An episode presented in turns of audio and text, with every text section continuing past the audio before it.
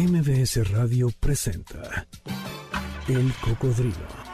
Experiencias históricas, callejeras, urbanas y sonoras por la ciudad con Sergio Almazán. Súbete en El Cocodrilo. Aquí arrancamos. El reloj de la Torre Latinoamericana de la Ciudad de México está marcando las 4 de la tarde con 45 segundos en este sábado 13 de noviembre, el año 2021. Esto es MBS 102.5. Mi nombre es Sergio Almazán. Esto es El Cocodrilo y aquí comenzamos. La rocola del cocodrilo.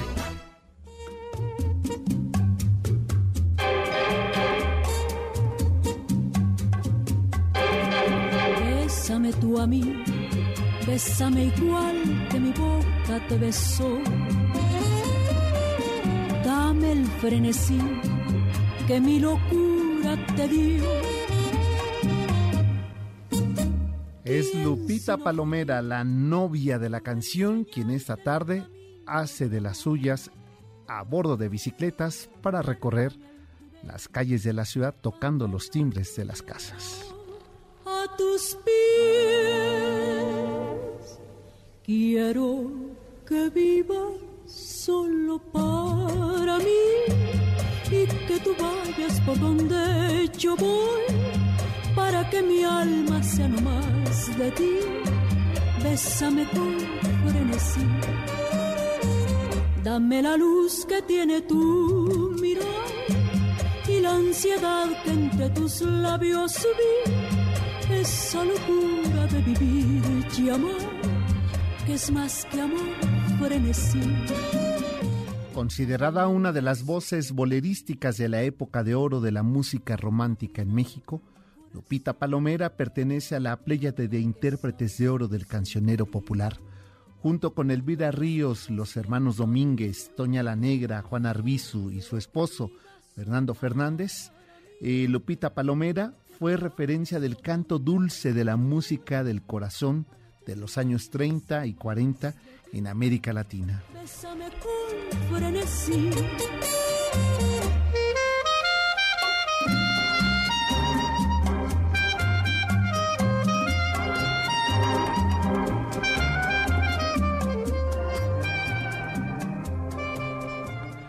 María Guadalupe Palomera Chávez, nacida el 12 de diciembre de 1913 en La Yesca, Nayarit, en medio de la lucha armada revolucionaria, desde pequeña escuchó de política y de corridos, de canciones populares del México rural. Su padre, don Luis Palomera, era el tesorero municipal de La Yesca y en los años más crudos de la revolución, para el año de 1918, tuvieron que abandonar su casa y refugiarse con unos parientes en Guadalajara, donde creció Lupita escuchando los grandes orquestas y la música romántica de Tatanacho Ortiz Tirado y Manuel M. Ponce.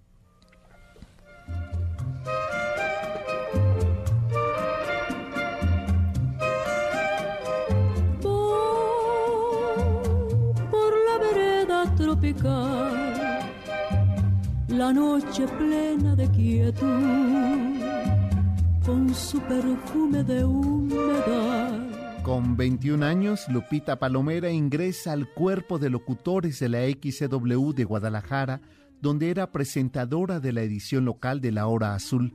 Ahí conoció al compositor y músico Gonzalo Curiel y en 1937 grabaría su primer gran éxito, Vereda Tropical, tema que estamos escuchando de fondo, con lo que inició una gira con las voces de La Hora Azul por toda la República.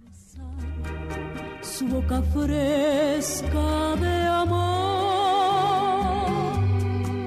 y me juró quererme más y más y no olvidar jamás aquellas noches junto al amor. Y en esa gira nacional, en el Teatro Lírico, es donde conoce a Fernando Fernández, quien era primo del director Emilio El Indio Fernández, y junto a los hermanos chiapanecos Domínguez, y además de Juan Arbizu y Elvira Ríos, Lupita Palomera recorrió toda la República Mexicana y América Latina con su caravana La Hora Azul, llevando boleros, música romántica y sones mexicanos a los diferentes eh, escenarios internacionales. Y en 1941, en medio de una gira y con el éxito a cuestas, Lupita Palomera se casa con el también cantante Fernando Fernández, con quien inicia una serie de conciertos a dueto y surgen discos en complicidad con los hermanos Domínguez.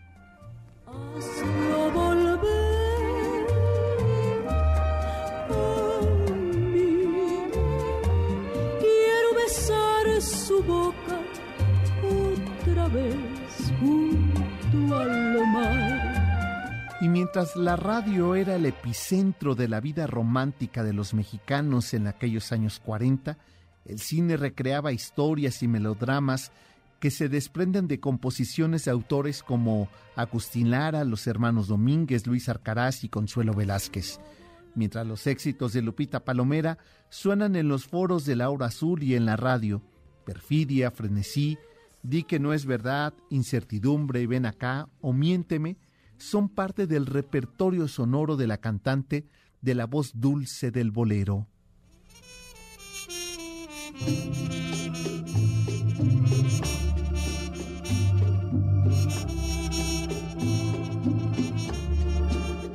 Hoy que mis brazos está en cruel espera de mi último adiós, se parte mi alma de llorar. No no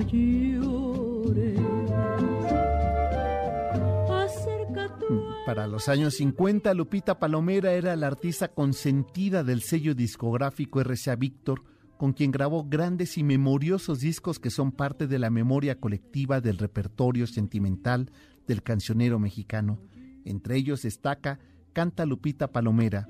Otro de los discos, la inspiración de Agustín Lara en la voz de Lupita Palomera y la inspiración de los hermanos Domínguez en la misma voz de Lupita Palomera, donde se sumaron nuevos éxitos a una carrera de la intérprete. No llores, Mala Noche, El Último Aviso y temas cantados a dueto con su esposo Fernando Fernández como fueron Tú solo tú, Copa tras Copa o Pobre Corazón.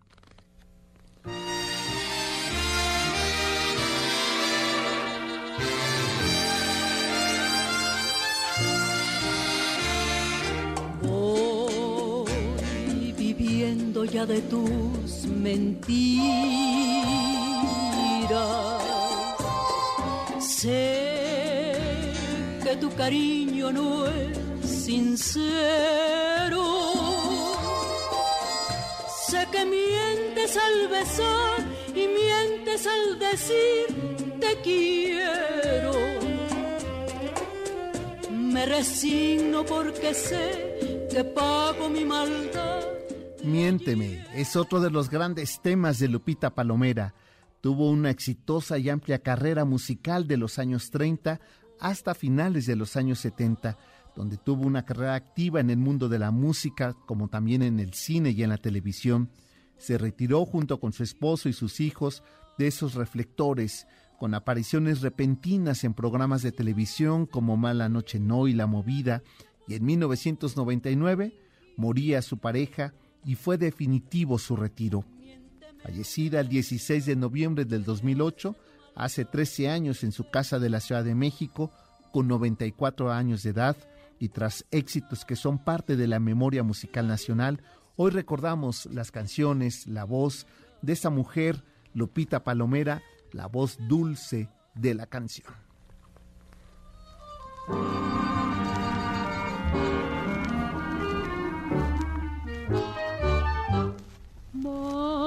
Mala noche, tan negra y silenciosa.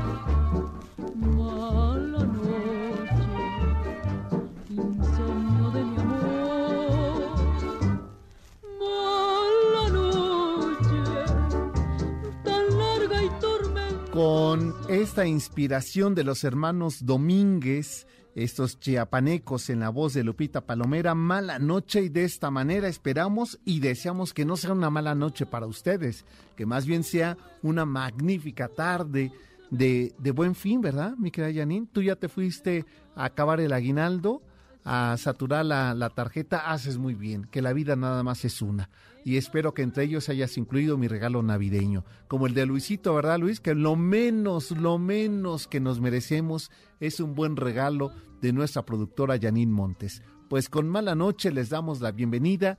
Esto es El Cocodrilo, yo soy Sergio Almazán y la tarde de hoy nos la vamos a pasar recorriendo calles, barrios, eh, sitios y a veces no tan fáciles los lugares para dar con el domicilio conocido para entregar una carta.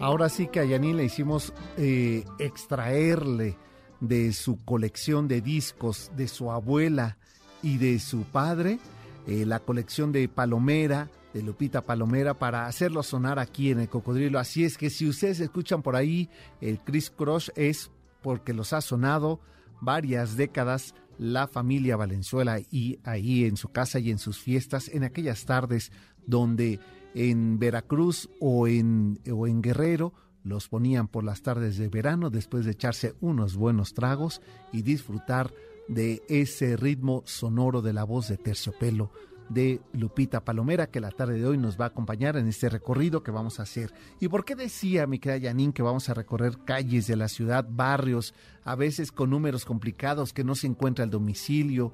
Pues porque hoy vamos a celebrar, a conmemorar, yo creo que uno de los personajes de las ciudades que por décadas, cada vez los veo menos, he de, eh, de ser eh, honesto, pero que me encantaba y me hacía ilusión en la infancia eh, cuando escuchaba aquel silbato característico con lo que anunciaban estos hombres que traían sus mochilas de cuero este, en los laterales de su bicicleta, después ya cambiaría a una moto, que son los carteros, esos hombres que este cuántas historias no sabrán alrededor de recibir correspondencias, de entregar correspondencia, de haberse equivocado.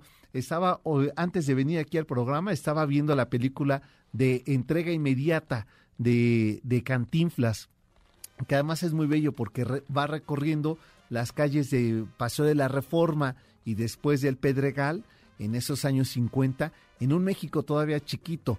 Y recordarán esa película, pues él se convierte en un espía. Este, que se, que se disfraza y que bueno, por ahí se le salía la peluca y era terrible eh, la producción, pero la verdad es que ese retrato que hace de la ciudad y, y como siempre, pues Cantinflas eh, regalando el juego eh, cantinflesco de eh, la lingüística mexicana para enredar a sus personajes. Pues eh, hoy vamos a hacer un recorrido por la historia del correo en México, eh, algo que cada vez lo, lo, imaginamos estaba, y con ello nos vamos a la pausa porque quiero lanzarles como pregunta, ¿hace cuánto que no envían o que no reciben una carta? Eh, no estoy hablando de los estados de cuenta bancarios que cada vez se digitalizan más y que ya tampoco lo recibimos. Me refiero a esas postales de cuando te vas de viaje y que decides enviar una postal o que recibes de alguien que se fue de viaje eh, alguna carta. Eh, y no digo telegramas, porque yo creo que si hoy día recibimos un telegrama es eh, porque no tenemos cobertura con el celular, ¿no? O porque va a ser una pésima noticia. Entonces, en, en ese sentido, la labor del cartero en nuestro país, como en el mundo entero, es fundamental. ¿Cómo inició? ¿En qué momento se convirtió el 12 de noviembre, el día en que nació Sor Juana, el día del libro, eh, se convirtió también en el día del cartero?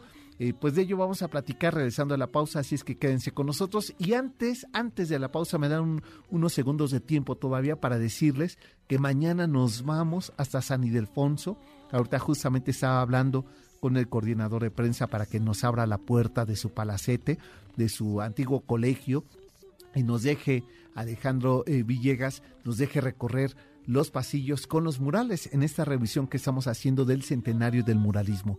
Ustedes quieren asistir, es un recorrido presencial, aprovechando que ha regresado las actividades de la Universidad Nacional Autónoma de México, pues el, Museo San Ildefonso abre sus puertas mañana a las 11 de la mañana recorremos los murales, los 100 años del muralismo en México, con los primeros muralistas como Charlotte, Leal, Fermín Revueltas, entre otros. Vamos a recorrer la historia y las características de sus propuestas muralísticas. 11 de la mañana, afuera de San Ildefonso, Justo Sierra y República de Argentina, en el Centro Histórico. Es nuestra cita. Escríbanos a sergio arroba sergioalmazán.com o 5166 1025 para pedir informes, pero también para pedir sus canciones, ¿verdad, mi querida Porque trae una muy buena colección de Lupita Palomera. Hacemos la pausa y volvemos para recorrer calles de la ciudad con los carteros.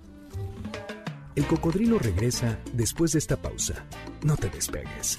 MBS 102.5. Ya estamos de regreso. Sigamos recorriendo la ciudad en el cocodrilo con Sergio Almazán, aquí en MBS 102.5.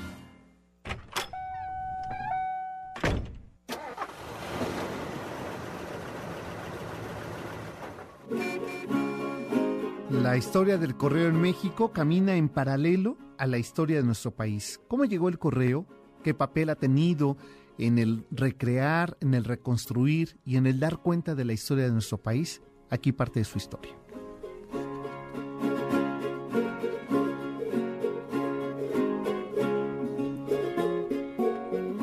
Para situarnos en un momento y en una época, la noticia del desembarco español que recibió el emperador Moctezuma II en aquel 1519 la dio a conocer el mensajero que va deprisa. El servicio del correo del imperio mexica lo constituían jóvenes que conocían muy bien los caminos y las veredas, quienes estaban ejercitados para recorrer largas distancias. El sistema de correspondencia era a través de relevos, cuyos mensajeros corrían de estación en estación la techicolan hasta comunicar la noticia al destinatario final, aquella noticia que llegaría a las manos de los que deberían de recibirla. Códices, pictogramas y correspondencia mexica del Huetlatuani constituyeron parte de los documentos que el servicio de los mensajeros llevaban consigo. Era una sociedad militar y religiosa adiestrada para estos fines de mensajeros que van deprisa.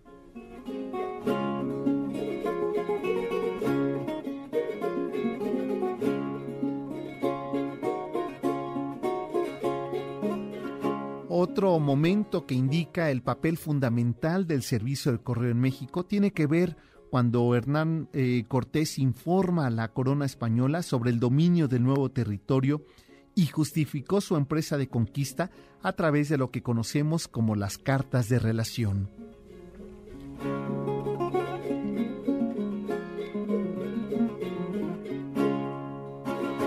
La corona española organizó la comunicación entre las colonias y la metrópoli a través del Correo Mayor de las Indias, servicio postal que operaba en América desde 1514. Sin embargo, la Nueva España contó con uno propio por real cédula hasta 1580, concediendo el cargo de Correo Mayor de Hostes y Postas y Correos de toda la Nueva España, a un particular llamado Martín de Olivares.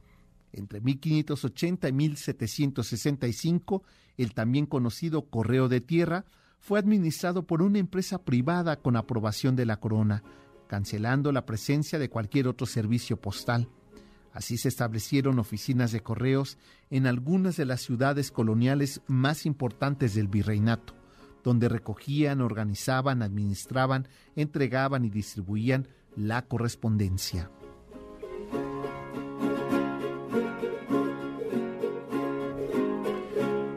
Si ustedes han sido viajeros curiosos por el centro de la Ciudad de México, hacia el lado oriente de la Plaza Mayor, es decir, a espaldas del Palacio Nacional, uno se encuentra con la calle Correo Mayor.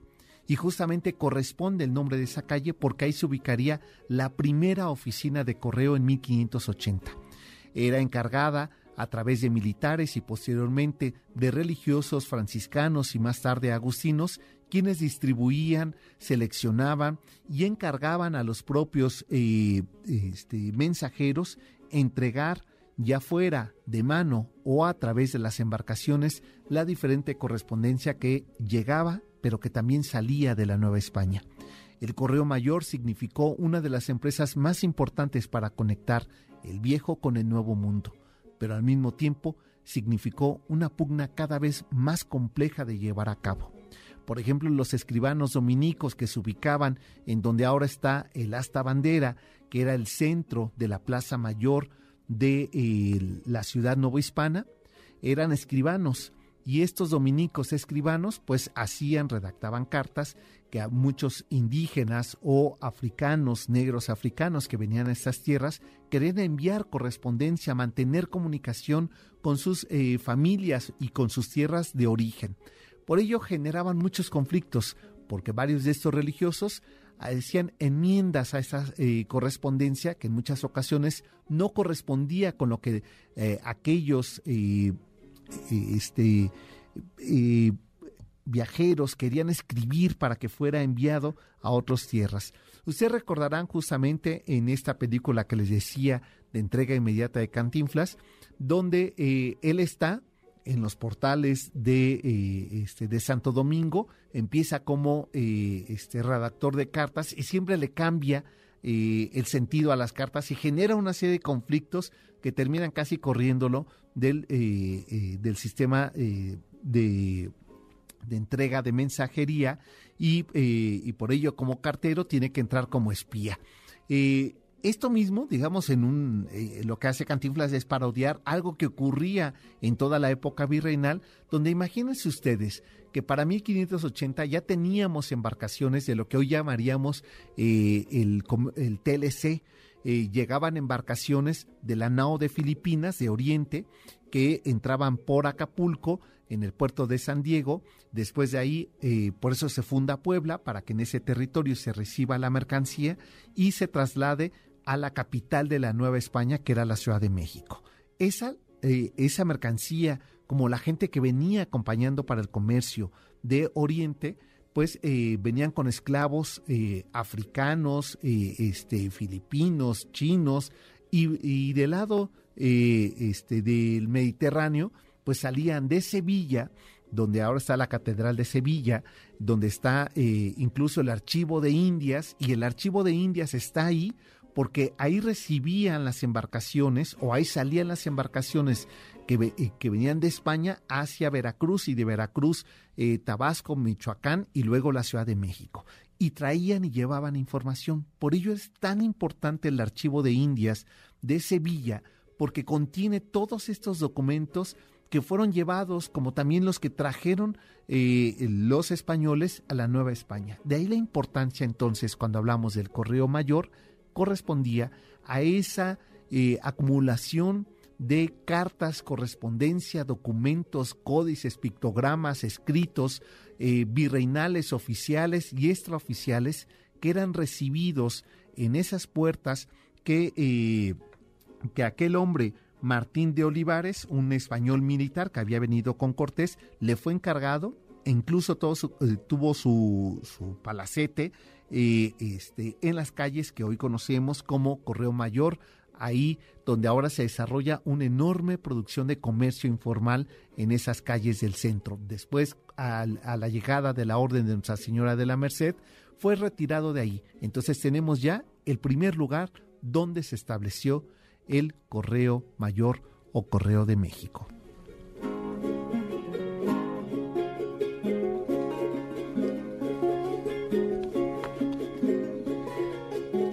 Durante todo el periodo colonial, dichas oficinas se sustituyeron por las tiendas más importantes del lugar.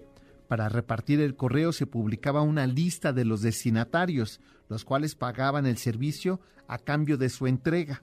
También se notificaba la llegada de correspondencia desde España a través de lo que se conocían como las gacetas. Y a partir de 1762 se comenzó a emplear el buzón que fue colocado a lo largo de toda la ruta postal, donde estuvo el primer cajón de buzón, donde ahora está la, eh, la esquina de Monte de Piedad y Donceles. Ahí fue ubicada el primer buzón en, el, en la eh, época colonial en el siglo XVIII. Imagínense ya lo que era tan sofisticado el sistema de correos que ya no era necesario ir al correo eh, mayor y, eh, y, esperarse en la lista de las gacetas donde se anotaban los nombres de eh, Janine Montes quiere enviar a un eh, amante que tiene en tierras filipinas correspondencia, pues lo hacía de forma clandestina, se cambiaba el nombre, tenía que esperar eh, a una fecha determinada por mes o dos o tres meses para ir a llevar sus cartas y como también recibir las propias. No fue así.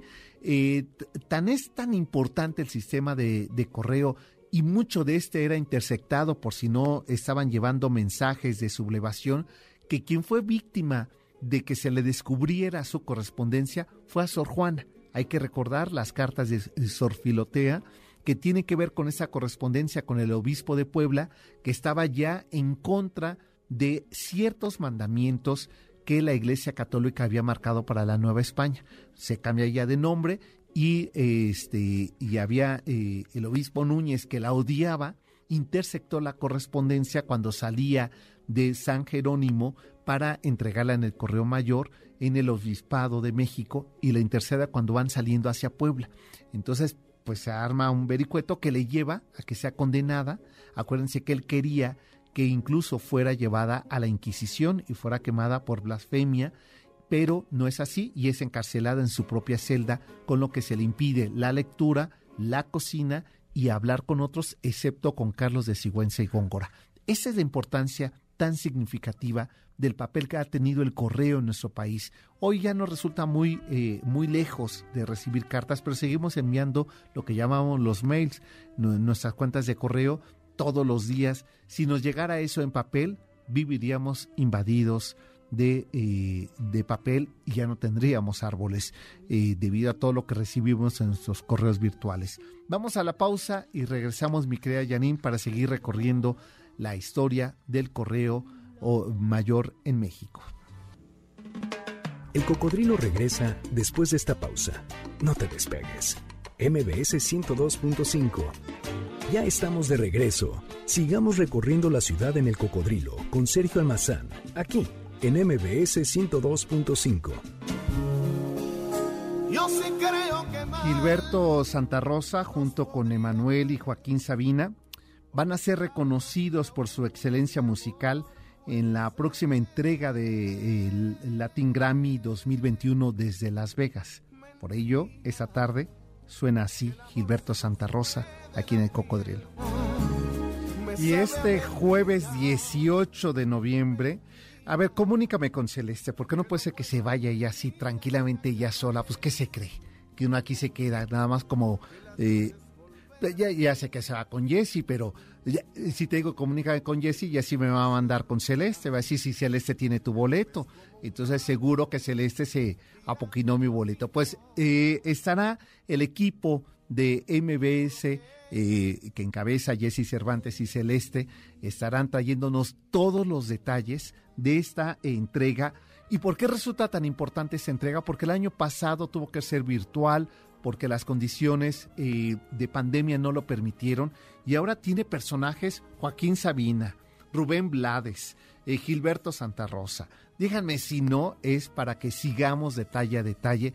Qué lástima que es en jueves y no en sábado para que nos estuviera trayendo los detalles. Pero el sábado quiero comprometer a Celeste que venga a platicarnos cómo le fue allá en Las Vegas, desde donde se transmite. Así es que esto lo comento porque a nosotros que nos gusta la música, que somos bien música, qué mejor oportunidad para escuchar las frecuencias de MBS 102.5 y por supuesto también de EXA, que traerán detalles de lo que es esta edición 2021 de los Latin Grammy desde Las Vegas en esa transmisión especial y en todos los detalles y las eh, en los enlaces que tendrá esta emisión. Así es que no se pierdan la entrega el jueves 18 de noviembre aquí en la frecuencia de MBS 102.5. Mentira. Que el amor Este hombre no necesita ser galán, ¿verdad? Con esa tremenda voz y ese, esa pasión con que canta Gilberto Santa Rosa. yo creo que no le hemos hecho justicia en este programa, Janine. No le hemos dedicado nunca una rocola. Próximamente lo vamos a hacer bajo cualquier pretexto eh, hoy incluso lo pensé, ¿eh? considerando los Grammy, dije pues es buen pretexto, pero se los vamos a dedicar muy pronto a Gilberto Santa Rosa, a Rubén Blades, eh, estos dos monstruotes de la música. Pues seguimos, ¿te parece? Me queda Yanin llevando cartas y me decía Yanin, ¿por qué no que nos manden en el Twitter alguna carta así indiscreta que hayan recibido? ¿O por qué no nos mandan una carta?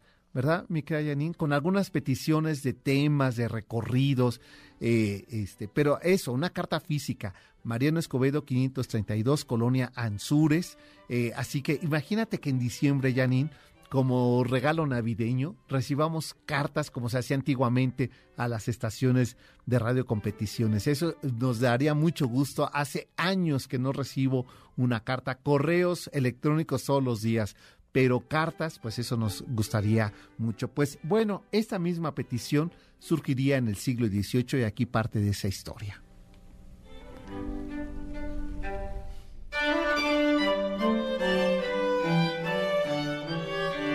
En 1765 se creó el Correo de Mar, independiente del de tierra y administrado por el Estado.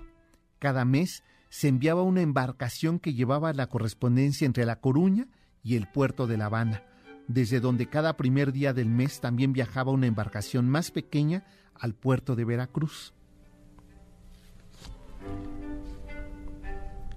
El envío de misivas a Filipinas empleó esta vía, agregando a su itinerario un viaje por tierra hasta el puerto de Acapulco para continuar la travesía por el Pacífico. Estaba prohibido enviar correspondencia a alguna persona del mismo pueblo, pues la mayoría eran anónimas y podían contener chismes que perjudicaban la quietud pública. Si bien desde 1747 el sistema postal se convirtió en un monopolio del Estado, en Nueva España se alcanzó hasta 1766. El correo de tierra y de mar se fusionaron en una identidad denominada Administración Principal de Correos de Mar y Tierra de la Nueva España. Y a partir de entonces fue dirigida por el gobierno colonial. La centralización del servicio postal llevó a extender su presencia en territorios del norte del virreinato como son la actual Chihuahua, Nuevo León, Sinaloa o Sonora. Para 1794, con la publicación de la Ordenanza General de Correos, Postas, Caminos y demás ramos agregados a la Superintendencia General, se reglamentó el sistema con el objetivo de mejorarlo, hacerlo más eficiente y aumentar la recaudación de sus impuestos.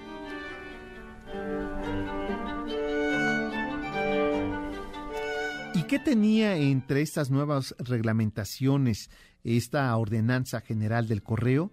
Pues había disposiciones que establecía que la correspondencia debía viajar en valijas bien condicionadas y cerradas, prohibiendo que las cartas llevaran dinero o alhajas para evitar su extracción, delito que al parecer era muy común en esa época. Si el remitente por error lo enviaba, recibía dos castigos, pagar un impuesto como penalización y su carta era quemada por no seguir al pie de la letra las reglas.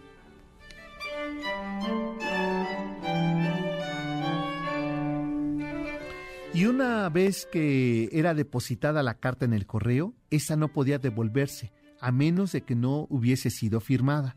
De lo contrario, si un empleado la entregaba, era despedido.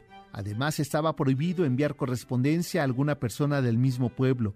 La mayoría eran anónimas y era posible eh, crear chismes o eh, el escándalo público si se contaban cosas de un pueblo a otro. No obstante, en ciudades más pobladas, sus habitantes podían enviarse cartas entre ellos, las cuales entregaban pagando su respectivo impuesto.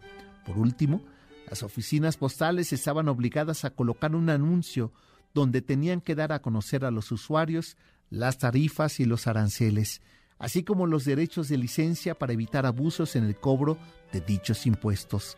Estas y otras interesantes disposiciones perduraron prácticamente hasta 1883, año en que se creó el Código Postal Mexicano.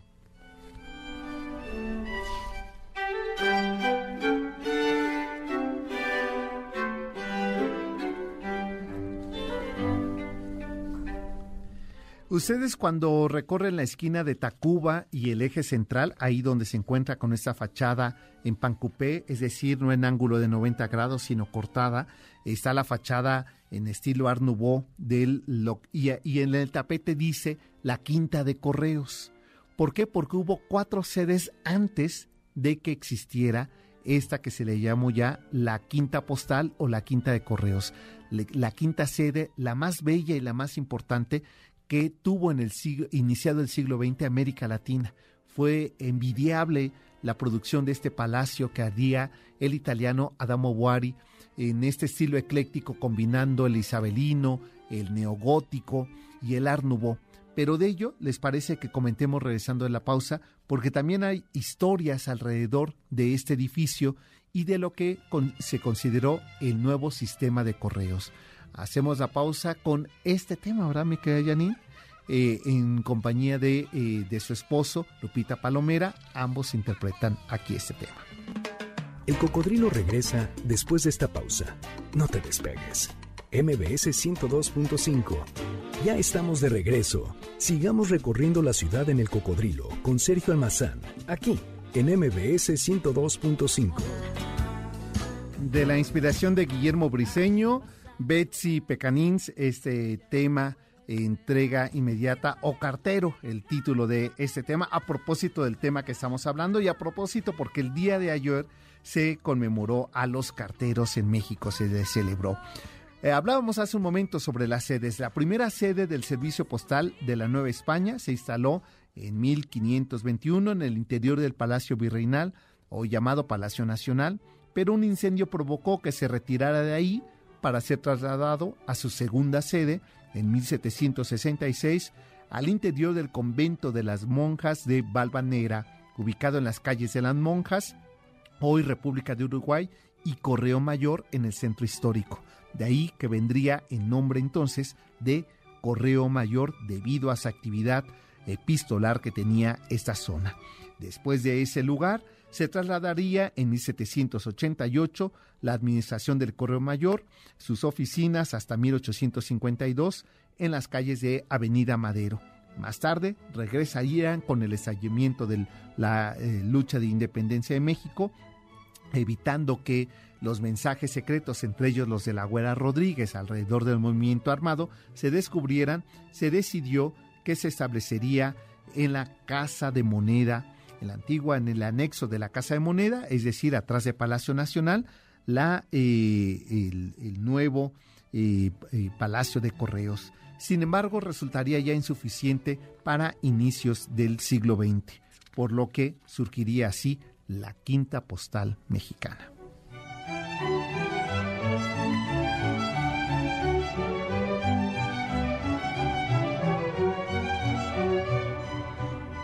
La creación y la construcción de la quinta postal tardó cinco años, siendo la primera piedra del palacio colocada el 14 de septiembre de 1902 en lo que fuera en, eh, la época mexica la casa de Isabel Tepuisco de Moctezuma, la hija de Moctezuma II.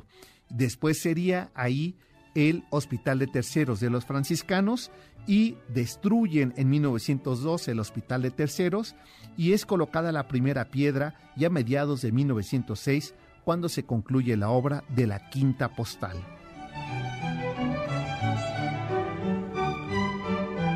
El Palacio Postal o de Correo se inauguró finalmente el 17 de febrero de 1907 con la apertura del edificio en un evento donde el entonces presidente Porfirio Díaz depositó la primera postal en uno de los buzones internos del inmueble ubicado en el pasillo que da a eje central. El diseño y estilo arquitectónico corrió a manos del arquitecto italiano Adamo Boari, mientras que la construcción estuvo a cargo del ingeniero militar mexicano Gonzalo Garita y Frontera.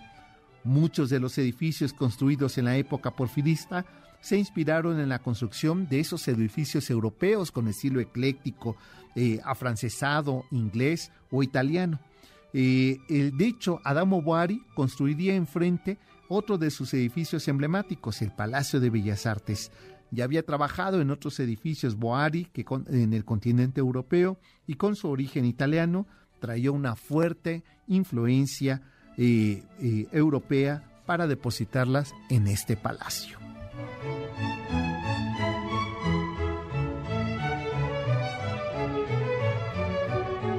Tres son los estilos que combina en este edificio de la Quinta Postal, el estilo gótico que los vemos en sus ventanales, el plateresco que lo vemos en su escalera y el Art Nouveau que los vemos en la ornamentación y en esa eh, marquesina de entrada.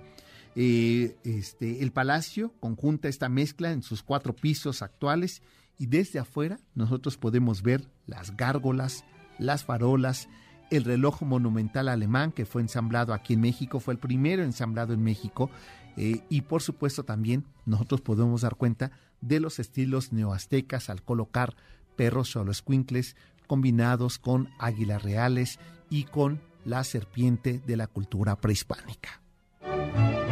Sería Pascual Ortiz Rubio quien en 1931 eh, decide decretar el 12 de noviembre como el Día del cartero, haciendo un homenaje a estos carteristas que habían defendido en medio de la Revolución Mexicana una serie de, eh, este, de paquetes que hacia el norte del país se llevaban al ser quemado uno de estos vagones de este tren, pues esos paquetes contenían eh, lingotes de oro y algunos otros eh, materiales en custodia que eran de la nación.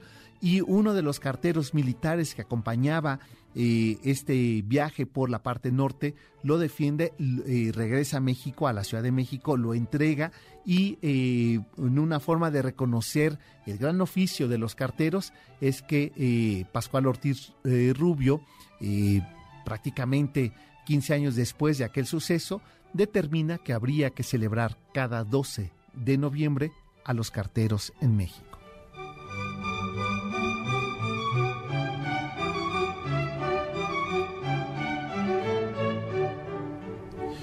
Me están preguntando la dirección de las instalaciones, que es Mariano Escobedo 532, Colonia Anzures. La alcaldía es Miguel Hidalgo, el código postal 11590. Y por aquí me decían que prometen ya enviarnos una postal navideña para que alcance a llegar, lo cual me parece muy bien. Araceli Arias, te envío saludos, este, que le ha encantado el tema de hoy, que le hizo recordar eh, cuando se sentaban en casa a leer cartas que llegaban de familiares del interior de la República. Como otras cartas, como esta, una carta terrible que con esta nos despedimos, cuando le enviabas cartas y cartas y solamente durante tres años se escribió tres veces, acumulando los besos.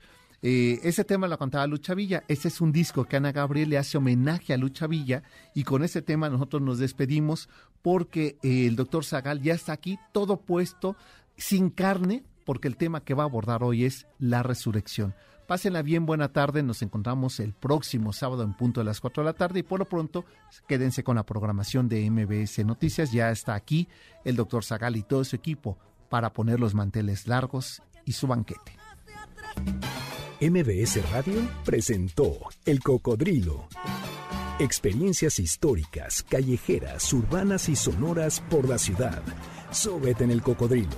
Nos escuchamos el próximo sábado aquí en MBS 102.5.